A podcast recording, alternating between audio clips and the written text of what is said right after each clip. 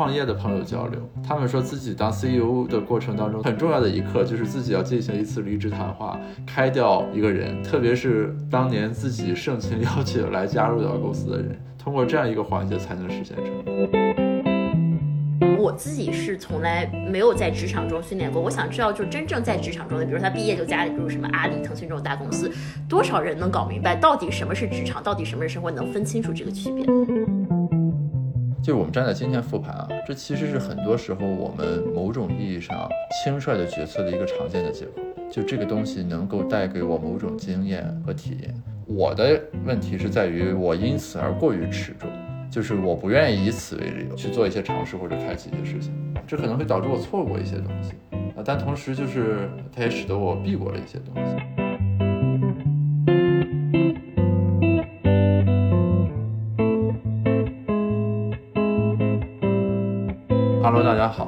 是 Gareth，欢迎收听这一期的子非鱼。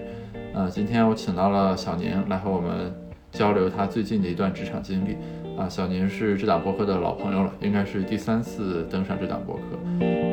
再为大家补充介绍一下小宁，小宁自己呢运营了一个公益性的探索生命的一个社区性的活动，叫微网。然后呢，大家如果想了解这个，可以指路自飞鱼播客的第二期和第二十期，去听一听微网到底是在做什么的。简单来说呢，是一个通过让大家画自己的生命画像，去启发更多人了解自己生命的一个公益项目。我是刚刚听说他经历了一段有所收获，但情感也非常挣扎和惨痛的一段经历。呃，在我心中其实是很不可想象的，因为在我心中他一直是非常的独立自由而勇敢，所以说不应该被任何框架和桎梏所束缚住。但是他却自己选择跳进了一个坑里，现在终于爬出来了。所以我请他来进行一段复盘。那请小宁给我们讲一讲你前一段工作都干了啥？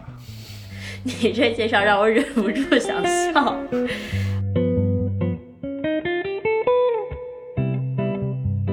前段时间就在一个前辈的推荐下吧，然后加入了一家创业公司。然后虽然它本身是一个创业公司，但有这么几个特点，一个是。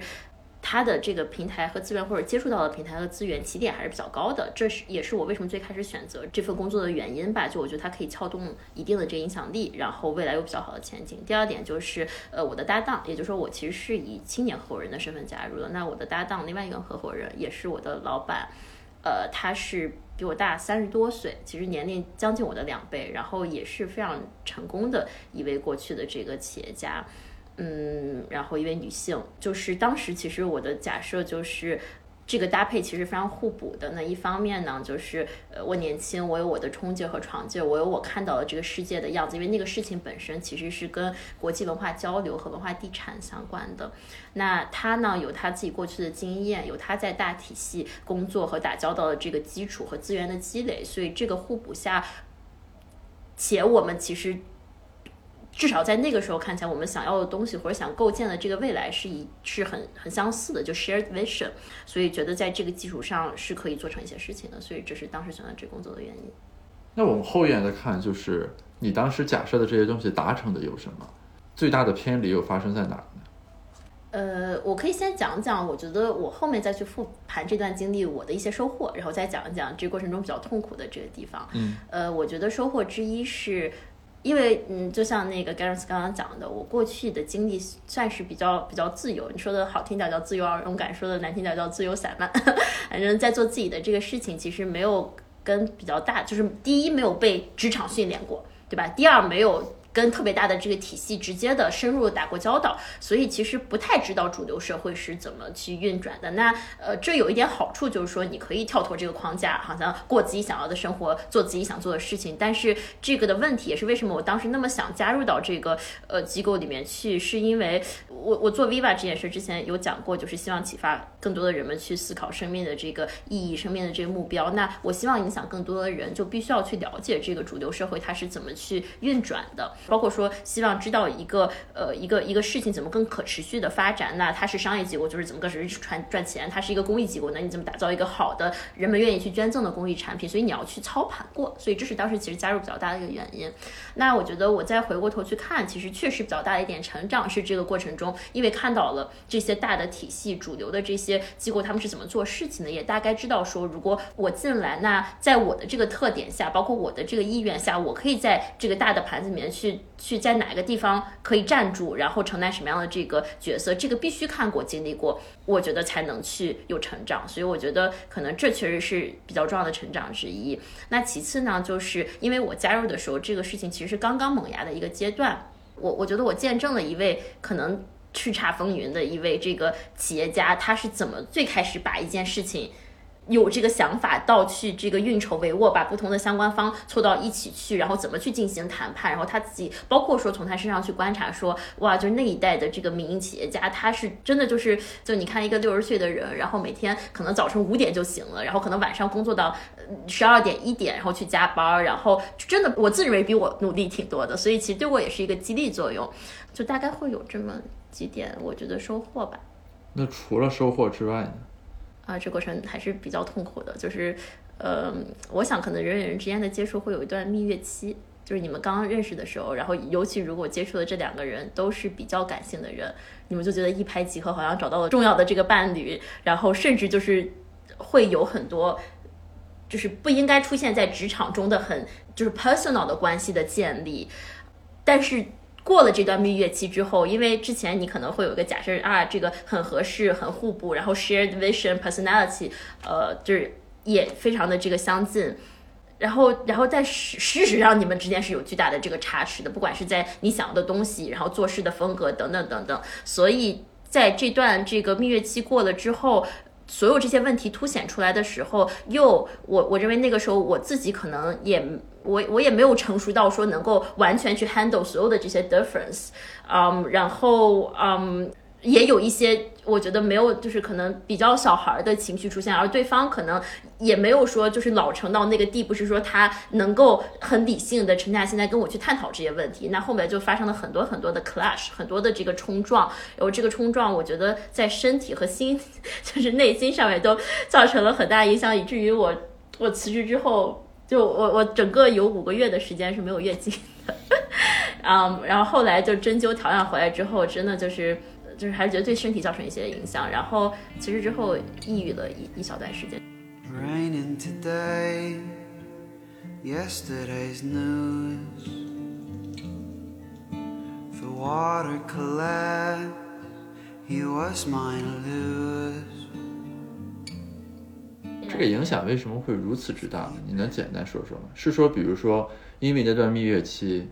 你在这位领导身上寄托了很多职场之外的个人情感的倾注，然后因为后来你离职之后，这个关系断掉，于是对你形成的冲击嘛。其实我比较难以想象，就是说为什么一段工作关系的结束会从你的情感里面形成这么大的创伤或者冲击。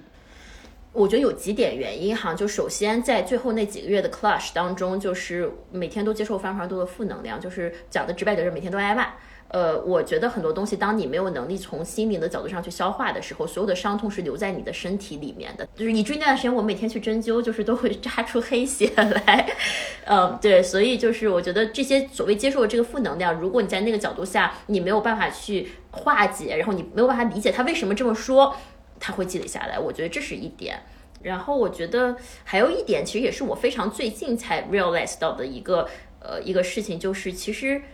因为我之前没有没有正式的职场经历，所以其实我不知道人在职场上他其实是有一个工具化的一面的，他其实是一个非常理性的一面。其实因为工作事情本身它是一个非常按部就班的理性化的这个东西，所以你作为其实你在职场你就是一个工具人，你把这个事情完成了就可以了。尤其对于老一辈的。这些前辈来说，你不要有不稳定性。但是在那个时候，我其实没有 realize 到，因为在那个时候我没有经历过职场，我进来我又是一个，你也知道我嘛，是那么就是还是比较有热情的，对吧？希望把自己全盘托出的这么一个这么一个人，所以那个时候就是把自己作为一个人加入到这里面去了。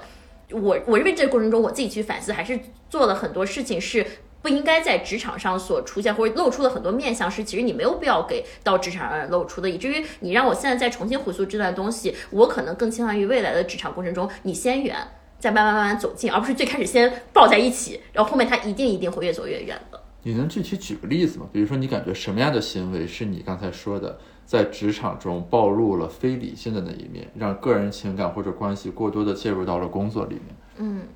什么样的行为是如你所说的这样一种状态？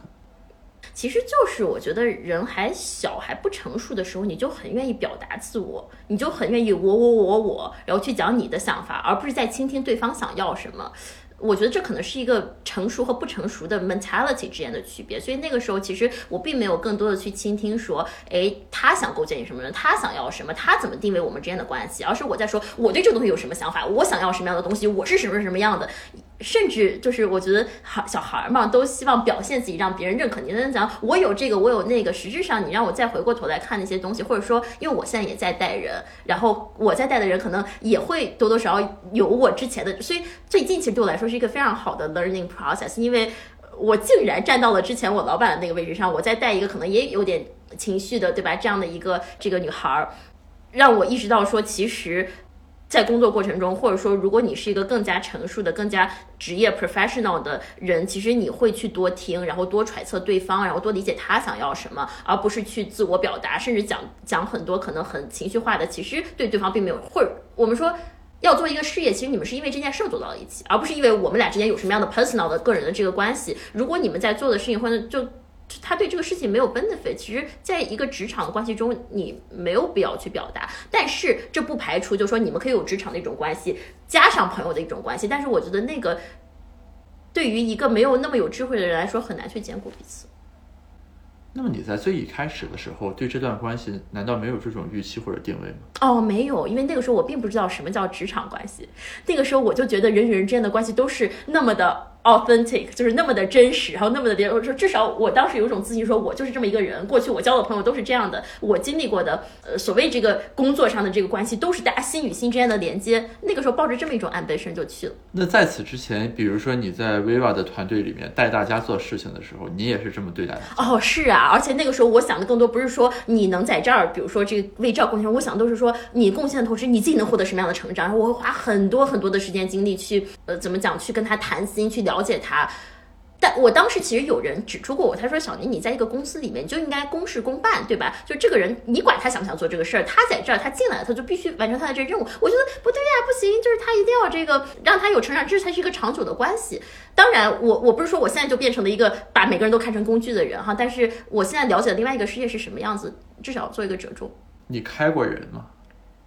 其实没有。你也没有进行过离职谈话？没有。OK，嗯，因为我和创业的朋友交流。他们说自己当 CEO 的过程当中最重要的一步啊，就是有很多关键节点，其中很重要的一刻就是自己要进行一次离职谈话，开掉一个人，特别是当年自己盛情 邀请来加入到公司的人，通过这样一个环节才能实现成长。但很神奇啊，就等于是说你把 Viva 这个公益的活动一直做到现在这么大，嗯，等于是整个团队的更新迭代都是自然退出。因为它是个公，就是我一方面啊，它那个时候不正式，它其实你你都不能说它是个正式的公益项目，它是一个志愿者社群，那你来你走无所谓。我我我想起来，我其实让两个人离开过，但是那个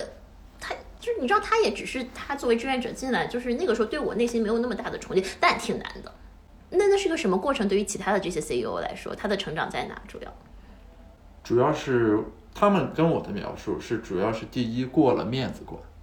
嗯，第二是懂得什么叫在商言商，嗯，啊，什么叫在商言商呢？在商言商就是说，跟你刚才说的其实比较像，就当我们身处在一个商业情境下，比如说这是个企业的运营，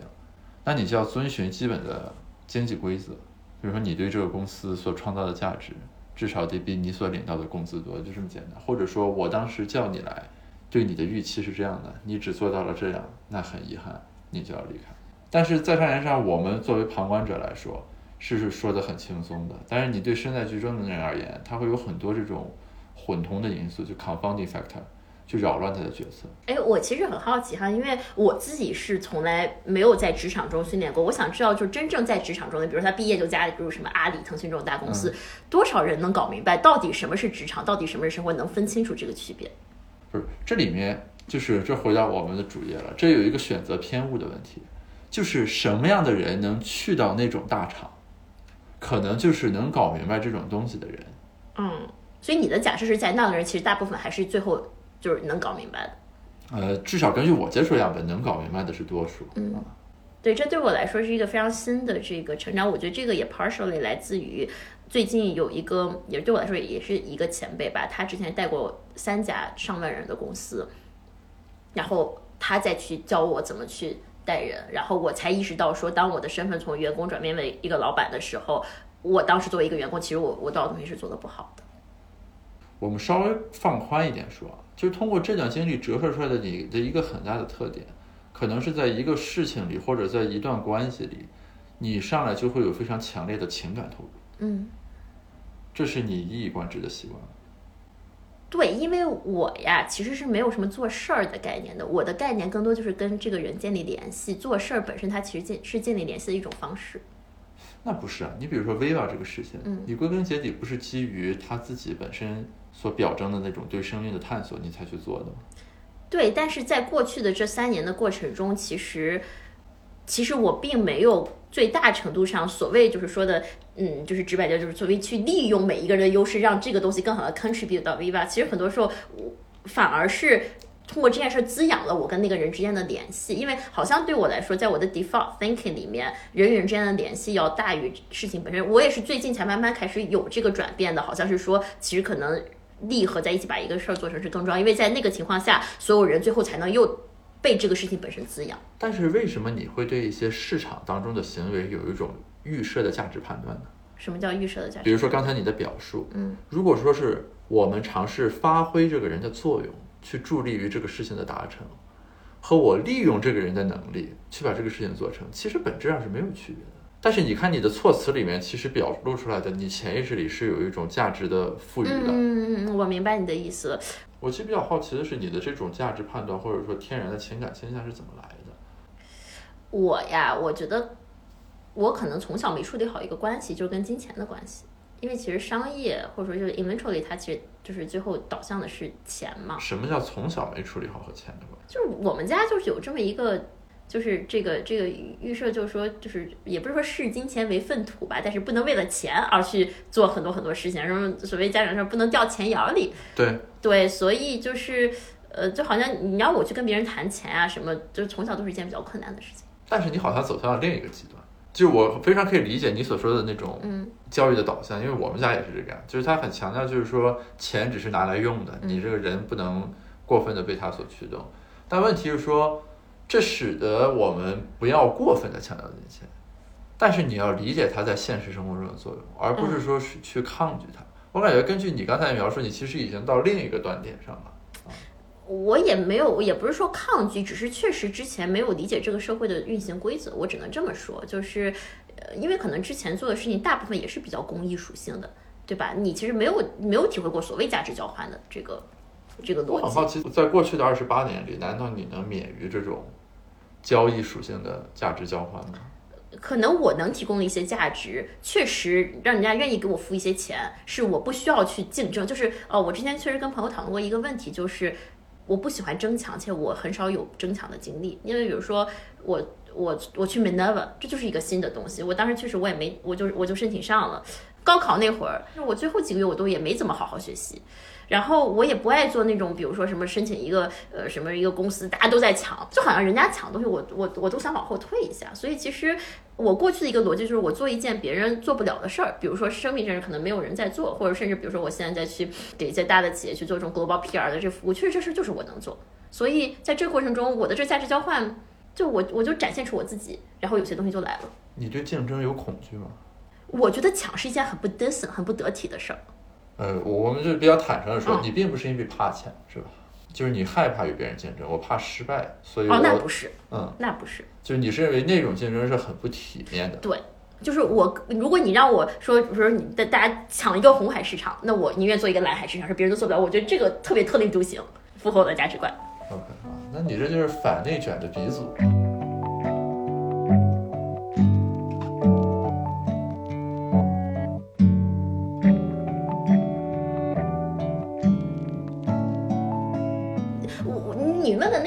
很好，我到底这里面有多少的 percentage 是因为害怕失败？对我，我先 clarify 一下这个问题啊，就我们对同一个东西，其实你都容易有两种潜在的驱动力。比如说刚才那个问题，一种驱动力是说你对特立独行或者较为独特的东西的贪婪与热爱，就是我只喜欢做别人做不了或者没人做的事儿，大家都在搞的事情我就不搞，这是从贪婪的角度。嗯反过来讲，是对于竞争和失败的恐惧，就是我特别怕我和别人做一个事儿，我就要去抢，这个时候万一抢不上，我就不行。哦，那不是那，因为我我复盘一下我从小，比如说我喜欢李宇春，为什么？别人都骂他，别人都不喜欢他，可是我就能看到他身上特点闪光点。我觉得我我特牛逼，我出去说我喜欢这个人，你们都不喜欢。包括后来参加那个 ISEC，就大家也都说啊这是个什么组织，但我就觉得说做的事很酷，我喜欢，我就要为他代言。就这么种感觉，去了美丹 a 也是，你们觉得这是一个小白鼠学校，对吧？我就觉得哇，他这个理念很先进，然后这个你们都不懂，我明白。那生命就是，呃可能我其实在这个大众通俗的不懂的这个这个事情上面，我会获得一点成就感。就如果比较坦白的去说哈，我觉得我自己都剖析，就有点把自己全都一张白纸交出去了。那回过头来看这段经历的来源又是什么呢？那不就感觉很独很神奇吗？就根据刚才的讲述，好像从任何一个理由上讲，你都不应该有这段工作经历。但是当时这个工作经历，它的就是 framing 的方式，包括说当时推荐我嗯我来的那位前辈。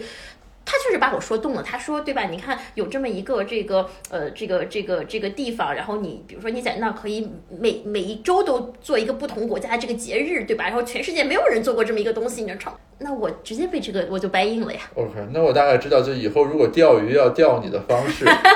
就是要把一个事情表述成符合你偏好的那种足够特立独行的、足够前卫的、足够有价值的一个活动，然后这种表述方式让你所产生的那种感受，可以 dominate 住那种潜在的，比如说职场关系对你带来的挑战。因为我记得你在去这段工作之前，咱俩其实当时聊过，嗯你刚才提到的一些工作中的冲突或者二者之间的不适应，其实咱当时是讨论过这个问题。你预测过，对，但是因为这个愿景所对你形成的感召，其实就是你把那个东西是选择性忽略掉，或者你没觉得那么严重。可是就是 visionary people 不都是这样吗？就是你因为相信你才会看见。那这你不没看见吗？我当时相信了呀，对我当时相信了，所以我觉得我看见那个未来了，我才愿意去抗这病。但是讲实在话，我最后走最大的原因不是因为我在那受了多少苦，因为对我来说，如果这个东西我想做，受多少苦我都愿意。我不是一个不能吃苦的人。当时我只是发现他想要的东西和我想要的东西 eventually 是不一样的，就那个质感不一样。他想做成一个特别政府范儿的，这个这你做一个活动放和平鸽的，那我我哪我哪受得了，对吧？然后但是这个是不可调和的，所以这是我最后最大走的最大原因。那这个 learning 的过程为什么花了这么长时间呢？一个是前面有那个蜜月期遮盖了很多东西，因为蜜月期大家谁都不愿意把事儿说破，呃，而且包括那位六十岁的领导，就是他也没有把事情点破，是吧？不是说他已经点破了，你单方面抗拒接受信号。我觉得啊，这个东西最开始有个互相了解的过程，就是最开始大家都没说的那么透，但是后面我想可能他比我早明白一点。嗯嗯，但是我后面好像也，你说自我障眼法也好，或不愿意相信也好，直到非常非常后来才意识到。对，呃咱抛开价值判断来说啊，就我们单纯从复盘的角度，怎么样对你有好处的角度来说，我们要区分清楚这里面的不同的机制。就到底是说一个老江湖，其实早就看得透透的了，只是在这里钓鱼执法的过程，对吧？还是说其实他也没有遮掩或者遮盖什么，而是你自己，比如说对这个东西有想象，包括你对人际关系里的亲密关系有依赖，嗯于是即便露出来了一些端倪，你其实一直选择性的忽视，然后一直把这个东西战线拖得很长很长。直到你离职的那个时候，这个性质是不一样的，嗯啊，或者说你能从中所吸取到的下一步怎么样更好的走下去的那个这一刻得到的教训是不一样的。首先哈，我觉得就至少自我内心的感知，我觉得他在过程中还是投入了很多情感，就是他不是说一开始就想说我去利用你或者怎么样去做一件事情，因为确实他呃，因为因为确实就像我最开始所说嘛，我没有经历过主流体系的训练，所以他去教我带我的过程，他其实花了很多时间和精力。但是我觉得跟他可能有一个很大的，就是他实在是就是也比较情绪化，我也比较情绪化，两个情绪化的人在一块儿是很难工作。又如果你们之间没有一个好的沟通机制，所以这个是为什么后面产生那么多 clash。我再重新想，如果说我们东西有很不一样，但是我们之间有一个良好的沟通机制，就我们可以理性的坐下来把不同说清楚，我觉得也不会有后面这个结果。嗯嗯，然后嗯，如果就是我觉得可能几点我之后会注意，也确实我我现在在下一段跟另外一个前辈的合作关系中，我觉得就有比之前有提升。就是首先不要上来两个人就走到一起那么那么紧密，因为它会让你忽视很多可能更现实、更理性的这个问题，而是你其实从远慢慢慢慢慢慢走近的这个过程，其实可以让你们携手走得更远。嗯，就我觉得这是第一点，这个。成长吧，然后第二点就是，确实我觉得得想明白，就是对方到底要的是什么，以及我要的是什么。呃，我觉得我我再去重新去看我自己哈，就是也是最近慢慢慢慢更加强化了这个东西，就是确实 Viva 对我来说，或者说所谓这个使命，就是启发更多人去开始思考生命，然后开始去呃认识自己，热爱生活，它是。降临到我头上之后，我就再也无法抛弃它了。我不知道为什么，但是我再也无法不做这个事情。嗯，那可能唯一唯有一种方法就是。你找到一个跟你一样 share 这个 vision 的人，然后你们俩有互补，你们一起往前走。就是我不可能说我再去怀着这个东西，然后把它放到一边，我再去加入另外的一个人的一家企业，然后我不管是自己就是嗯私下再去做这件事儿，还是我把它放下，我都做不到了。因为我觉得我还是一个比较坦诚，然后比较就是怎么讲呢？就是就是对，就是对别人公平的人吧。那这个情况下，就是我一定保证我找到这个合作伙伴是真的想做这件事儿，而我现在的这个。这个这个这个前辈就是他，确实就我觉得我们之间的这个接触有小半年的时间，我确实在我诸多这个接触过程中，我我我觉得他是真的觉得，首先这件事是非常有价值，其次他觉得帮助我能真的未来帮助很多人，因为他也没有什么这个利益上的诉求，因为他也很成功过之前，嗯，所以包括说他在去对我的这个付出的这个，因为其实跟。比自己年龄大两倍的人打交道，并不是一件很容易的事儿，因为他毕竟看过的东西比你多。其实，在在他面前，你是基本上是一张白纸的，就是就是包括你去说什么话，其实你一些很 unconscious 的东西，他都看得很清楚。但是他说的话，就已经是他经过了很很很用心的琢磨，你是没法解读，它是一个非常不平等的这个关系。嗯，但是我觉得。在 Viva 这件事上，因为我的诉求是非常纯粹、非常简单，所以其实我并不去，我没有，我不去，也没有什么必要去遮掩自己。对，然后但是可能去解读他的这个过程，对我来说就会是一个考验。所以我觉得我之前其实，在上一段这个工作关系里面，其实没有解读透对方的这个意思，因为最开始对方也会说啊，其实 Viva 是一件很好事，我们去做一个很好的这个结合。实质上，eventually 我发现。这个结这个结合对他可能他只想做他那摊事儿，而他那件事儿，我最终发现其实跟这个事儿本身是没有什么关系的。对，所以可能怎么找到同路人、志同道合的人，这个太重要了。因为你说你要做一个事儿，你还在解释半天跟别人，然后别人还不明白，何必浪费那时间呢？这个从经济学里面来说，就是你不太擅长 screening，就是筛选，但你擅长 signaling，就是发出自己的信号。这就是两种不一样的策略。就经济学里面是这样，它有一个问题，就叫做信息不对称问题嘛，就是你不知道我是什么样的，所以说它这里面有不同的机制去解决这种问题。一种机制是这样，就是我发出一个信号，告诉全世界我是最强的，你来选我。比如说我去哈佛读书，我什么集齐一套文凭，这是一种。另一种就是说，你从筛选者的角度，你做一个局，然后能实现这个愿者上钩的那种感觉，这是不一样的。嗯然后你听下来，其实你所采取的策略是所谓 signaling，就是你以自己为主体，你的特点就是我上来就是明牌打，嗯对吧？就是我这个牌就这样，我摊在这儿了，我也不跟你演什么。然后比如说现在和你合作的这位前辈，就是说我相中了你这一手牌，我也不图你什么，然后我就过来了。那我觉得这个可能也跟角色有关。就如果说我是想加入别人，我没有自己的一摊车，我想加入别人，我想就是有，比如说在这段合作关系有所图，那可能更好的是我掩饰自己啊，去更好的解读别人。但是我不是说我要加入别人，我就有这么一摊事儿，我希望你加入我，我们一起做。我觉得可能还跟 position 有关系。所以就是你自己从内心里基本上可以接受这个事情，可能要处于一种化缘的状态。也不是，我到现在不认为这是花园。对，就是我我认为，就是我对自己的要求还是，我希望未来他百分之八十的收入都是就是购买服务，或者说实际上是这种商业价值交换的这个，就是有百分之二十花园那很正常，也不是花园，其实就是靠 donation 靠捐赠。你对于这个词不接受？你认为花园是不体面的？哎。exactly，嗯、但是我昨天我前天不是去了那个那个那个一一丹一丹教育论坛嘛，然后上面介绍了一个案例，孟加拉国的一个一个 NGO，全世界最大的 NGO，然后一年的 operating budget 是十八个亿美金，然后他在孟加拉国建了六万所学校，然后政府也做了大量的这个购买服务，我觉得是很好的模式，我觉得有很多现成模式是可以学的，我反正。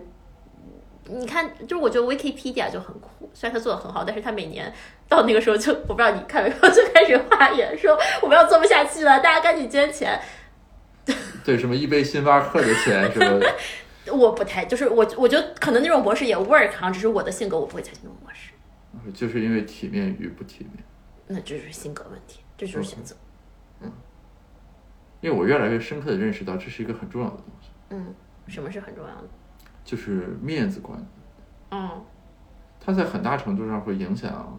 我们身边的这个人的决策，特别是我们所接触到的这个群体，就所谓比如说受过比较好的高等教育嗯等等这个过程里面，大家就会无形中的对一些东西有自己的一些评判，然后逐渐形成所谓的体面、面子是什么的这样一些认识。有某种意义上，它会在一定程度上限制你的行为。你觉得这是不好的吗？我没有觉得这是不好的，但我觉得大家要认识到。嗯就是我我不是说啊，因为大家在意这个，你看就束手束脚，所以就受到了很多限制。我不是认为这个是不好的，嗯而是说很多人受到了这个影响，大家自己没有意识到，嗯说我做这个事儿其实潜在的这个原因是因为我比较要面子，所以说嗯我这个样子，就是很多事情本身没有好与不好，但你认识到与不认识到他是不一样的。哦，甚至这个人有可能去用一个别的原因去 justify 这个事儿，对但其实是面子。对，那就是自己骗自己。嗯对吧？就跟开不开人的时候，我那朋友，我们最一开始聊的时候，他总会找一些别的理由，比如说，人成长是需要时间的，我想再试一试，嗯，我再带带他，可能他就能达到我想要的那个结果了，就诸如此类的，或者说什么，你看他从那个公司跳过来，对业务不熟悉，所以现在不适应很常见，他再观察一段时间，应该就能上手了。我相信这个人的学习能力。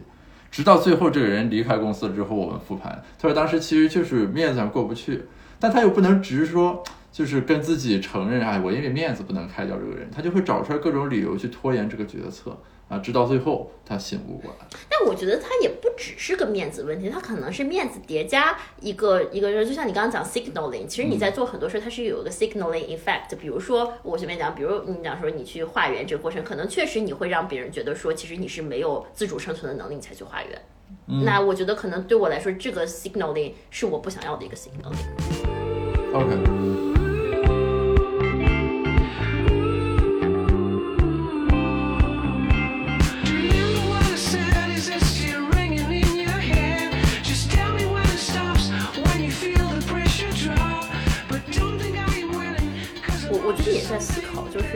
什么有些人他，就是也没经历过职场的经历，但他也就是能创业，吱吱吱啊，把这个东西做得特别好。就是我觉得我如果本质上我的一个比较大的特征，还是一个偏偏感性的、偏创造性的，有点艺术家特质的，就是好像你在那个，比如说你你你有一个情绪，一般的人看情绪赶紧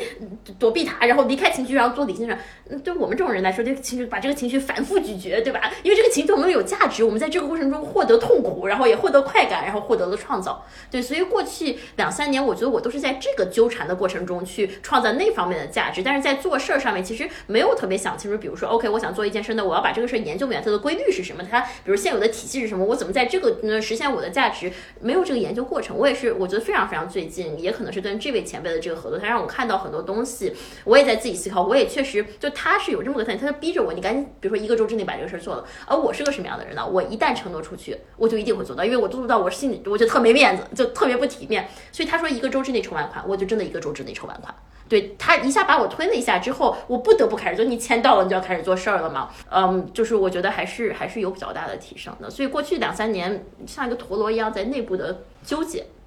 你刚才提到艺术家，其实我觉得这个确实和你现在做的事情很像。那所以你有没有研究过，就是艺术家的商业化之路是怎样的？啊，真没研究过。就是我的理解是说，艺术家不都是靠画人活着的，或者相当多的艺术家是可以实现这种嗯，商业上的这个收入的。那你会去研究，比如说他们的这个路径是什么？呃，我没有研究哈，但是我有一个嗯直觉，就是说，人他自己，你想做一个非常全能型的人是一个很难的事儿，但是呃，你有没有这个能力以及心胸去找到一个人，他愿意跟你合作做一件事儿，然后你们俩有互补的特质？那比如说是他可以是个艺术家，但是他能找到另外一个人，然后这个人愿意去呃，就是相信他，且他们俩之间能互相包容，那这个事儿就能成。但这个事儿需要心，因为你要去，比如说放弃自己的一部分拥有权，等等等等。这是我想问的第二个问题，就是你有在尝试找这种人吗？我觉得我现在这位合合作的前辈，他就承担这样的角色。其实我们俩是这样一种互补关系。那你和之前你的那位老板，你当时也认为你们是互补的，这之间的差别在哪呢？我很好奇啊，就是你说起来大家都是年龄有差距，他成熟你那什么，但是他可能沉稳一些，你更有热情，都是在互补的。为什么同样是一种鲜艳的看起来的互补，你从后验的角度来说，你的这个合作的体验会这么因为之不一样？前只考虑经验上的互补，之前没有考虑性格上的互补。嗯就是理性与感性，你理指的最主要的是对。哎，这个很有意思啊！你如果单纯的是说从学习的角度，你之前那个合作关系不应该更适合学习吗？你的那位老板在演示如何用感性的方式管理一个企业，推进一个事情。因为我的一个基本假设是，我们的所谓感性理性这个技能点构成的基本面很难是有底层突破的。嗯就比如说你从现在开始，什么你去学麦肯锡方法怎么培训，你也很难变成一个说那种条分缕析开始研究那种的人。那站在这个基础上的话，不应该是说你之前那位老板是很值得学习的吗？就是他如何作为一个这样理性的人走了这么多年，呃呃，作为一个感性的人走了这么多年，成长为这么优秀的企业家。啊，你你这个方面你说的对哈，我觉得上一段关系里面确实我就有个很大的问题，就是呃他的那种情绪化，我那个时候没法承受。就如果说我是现在的心态，我再回到那个过程中，我觉得我更多苦我是可以吃的，更多东西我可以逾越过那个感性去看到背后我应该学习的东西。所以我其实后来在思考，当时那推荐我去进到那份工作的那个前辈，其实。对我是抱有了更高的期望，才让我进去，因为他可能也会知道这个碰撞之间是有什么样的问题的，但我那个时候没有能力承受。对，所以你站在现在来看，其实等于你的前老板是一个很好的学习素材。其实对，如果说我有现在的心态是可以的。这个也是很神奇。就同样的一个事情，人以不同的境遇和心态去接触的时候，会有完全不同的感受。但你恰好在那段时间与他相处的时间里，是处在那样一种状态，所以某种意义上是一种错过，但反正这就是人的。缘分嘛。但是那段确实也给了我很大的这个成长，让我经历的这些东西，包括让我知道，至少我我我不想去成为一个特别情绪化的、特别，因为我知道如果我那样，我下面的人会是什么样的感受。因为我现在再去带人的时候，我也有他那个冲动，就是想要去发脾气，但是我一想到我当时那个经历，我就会抑制住。就是我记得你当时始终强调一个理由，是说你之前没有过这种经历，可以去学习，因为这是你之前所接触到的完全一个不同的体系，这里面有国资、有大企业、有长辈等等。但是，就我们站在今天复盘啊，这其实是很多时候我们某种意义上轻率的决策的一个常见的借口。就这个东西能够带给我某种经验和体验，但是我觉着我的问题是在于我因此而过于持重，就是我不愿意以此为理由去做一些尝试或者开启一些事情啊，这可能会导致我错过一些东西啊，但同时就是它也使得我避过了一些东西。嗯因为我大概在大三、大四左右开始就在反思这个东西，就是所谓的多一段经历、多一种体会，会不会让你的尝试变得很廉价？然后我当时在那段反思之后，我后来就非常的警惕，就是每当有这种理由对我形成诱惑，让我去做一个什么事情的时候，我就会非常警觉，就是说万万不可如此。哎，但是我最近确实在反思这个问题，因为我最近在做一个什么尝试，就是我我大规模的减少我的社交。就现在我可能，我比如说我之前一天可能能见六七个、七八个人，现在可能我一周也就见个三四个新的人，因为我现在知道说，就是我肯定要见对我在做的事儿真正有帮助的这个人嘛。我就反思为什么我之前愿意见那么多人，因为我之前给我自己一个理由是。Every experience matters. Every conversation has its meaning. 但是之前没有考虑过一个问题，就是说是是 it has meaning，但是你的机会成本是什么，对吧？对你有可能在见这个人的，你如果不见他，你可能去想出一个特别好的这个 idea，但是你这个时间花错了地方，之前不考虑。我觉得现在我也在往更理性的方向，去。就是这就是所谓那个经典的什么 explore 和 exploit 的那个之间的那个权衡嘛，就是你的这个外延的探索和深挖到底在什么地方到达一个边界点的问题。所以我觉得这段过程虽然比较苦吧，然后但是我我想相信生命这个安排是有道理的，然后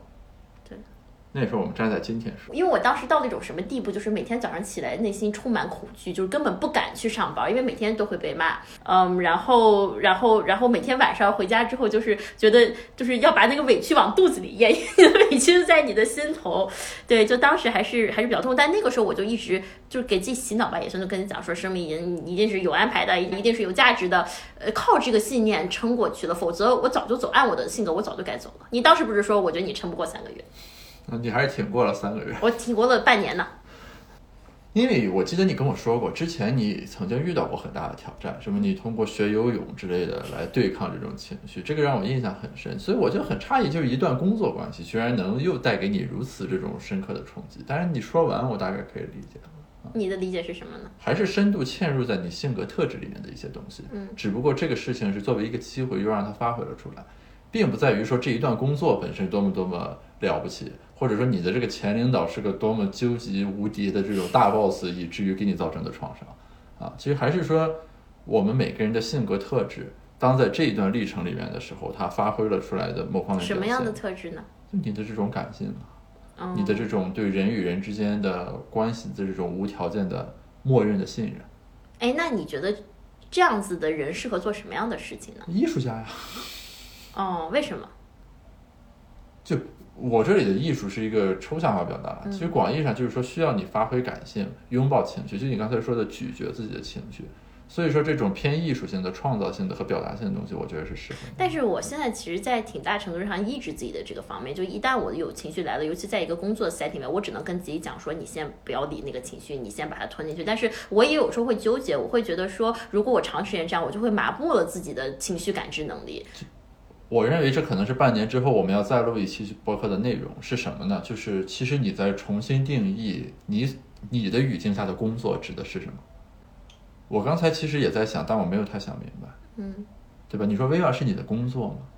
其实不能这么讲。但是你确实在去跟一群人去实现一个目标，就是我承认我自己看得到我的一个优点是什么。其实对我来说，去做这种方式去 connect 别人，然后去用什么东西打动别人，它本来就是我擅长、很擅长也很喜欢的东西。但是我想，就是这个东西之外，因为。呃我为什么我我最开始我有讲到说我去面试那么多不同国家的人，给我一个很大的就是 learning，就是我不想只做一个站在台前说话的所谓的青年领袖，就是我觉得你你对这个事情没有实操经验，或者你没有实际的这个带来这个具体的这个通过做事儿产生的影响，而是只通过说去影响别人的思想，我觉得那不够，就我觉得那有点儿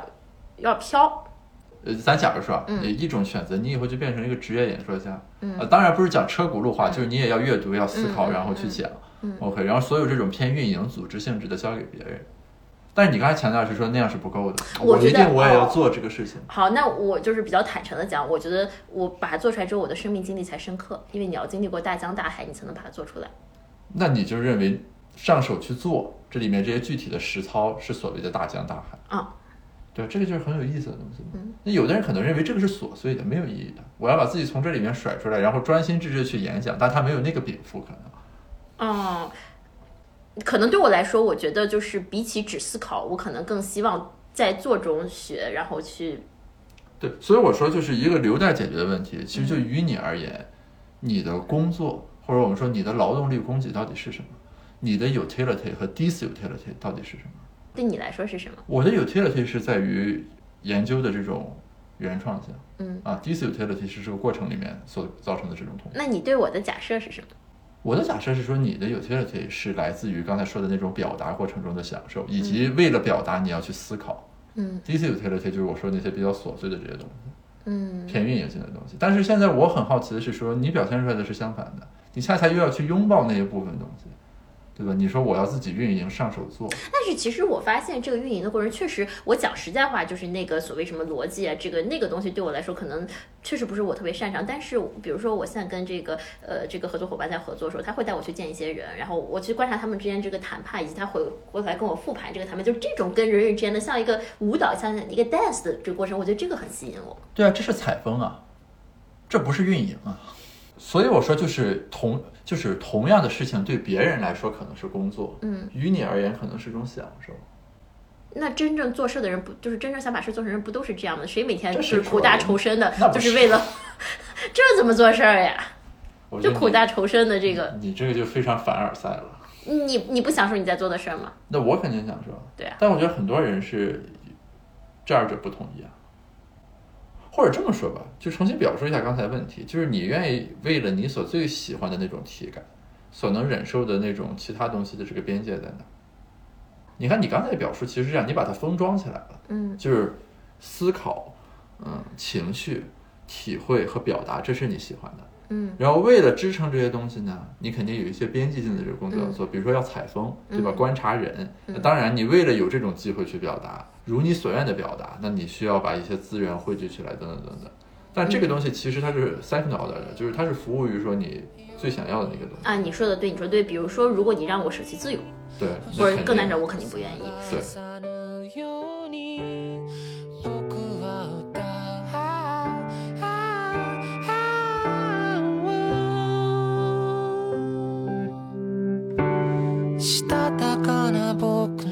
さっさをもっと拾ってよ。温かな君の寂しさをそっと祝うよ。夜に見上げるように。昼もそこにいるのに。君